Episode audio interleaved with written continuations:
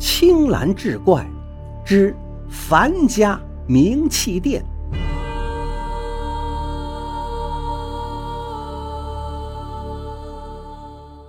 这一天，李招娣见一个老板走进自家院门，满脸困惑地问：“先生，您找谁？”那人取下了礼帽，笑了起来。李招娣脸唰的就白了，颤抖着嘴唇问：“你是人还是鬼？”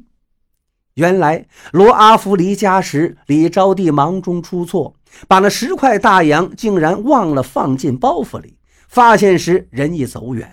转眼间，罗阿福离开家已经五年了，连封信也没有来过。李招娣以为身无分文的丈夫这些年没了音讯，恐怕早已客死他乡。罗阿福一听，头嗡的一声响。原来在客栈里，他误会了人家肖大哥，那大洋不是自己的。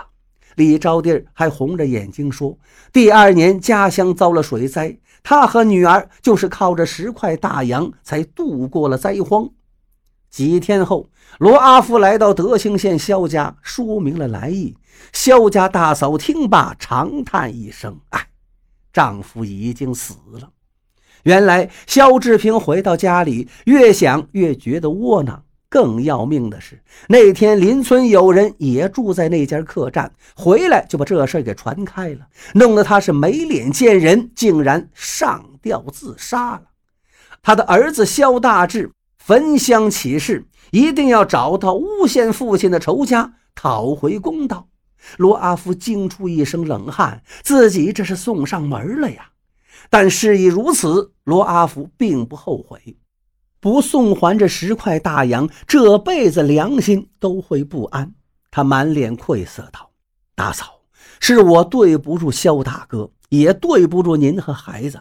要打要骂，要多少钱我都认。”肖家大嫂眉头蹙了一下，道：“罗老板，这是一场误会，您不是有意栽赃陷害。再说过去了，不再提了。时隔多年。”您大老远跑来送钱，这倒让我们有些过意不去了。这时，只见肖志平的儿子肖大志反身从里屋拿出一把雪亮的匕首。罗阿福心头一凛，这小子要动粗吗？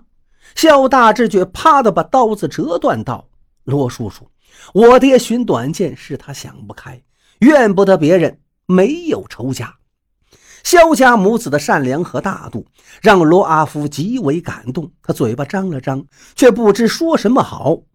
他拿出十块大洋，又拿出一张两千块的银票奉上。可是肖家母子只收下那十块大洋，谢绝了那张银票。罗阿福见肖家母子生活很艰难，便百般相劝，请他们到上海安顿下来。让肖大志给自己当助手。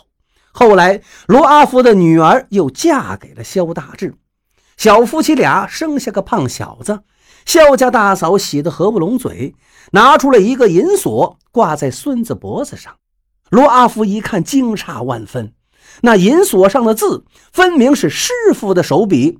师傅说过，师母生下儿子后，他到银匠楼定制了一个银锁，亲笔写下“长命百岁”四个字，让刻上。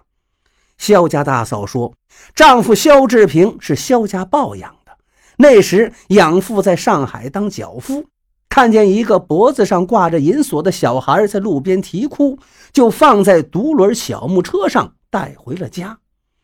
罗阿福听完，恍然大悟。肖志平就是樊忠义的亲生儿子，樊家的财产辗转多年又物归原主，他如释重负般松了口气。人亏人，天不亏人呐。